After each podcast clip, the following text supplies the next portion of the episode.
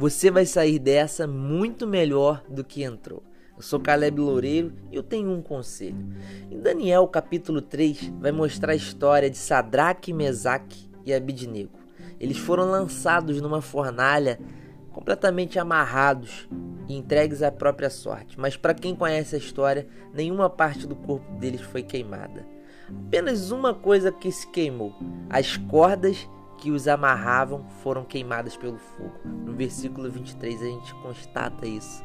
E aquilo que poderia ser a morte deles, Deus usou para soltar as amarras deles e fazê-los sair melhor do que entraram. E isso vai acontecer com você também, se você acreditar nessa palavra. O conselho de hoje é: se você estiver numa prova de fogo, fique tranquilo esse fogo é para consumir apenas aquilo que te amarrava. Você vai sair muito melhor do que você entrou. Que Deus te abençoe em nome de Jesus.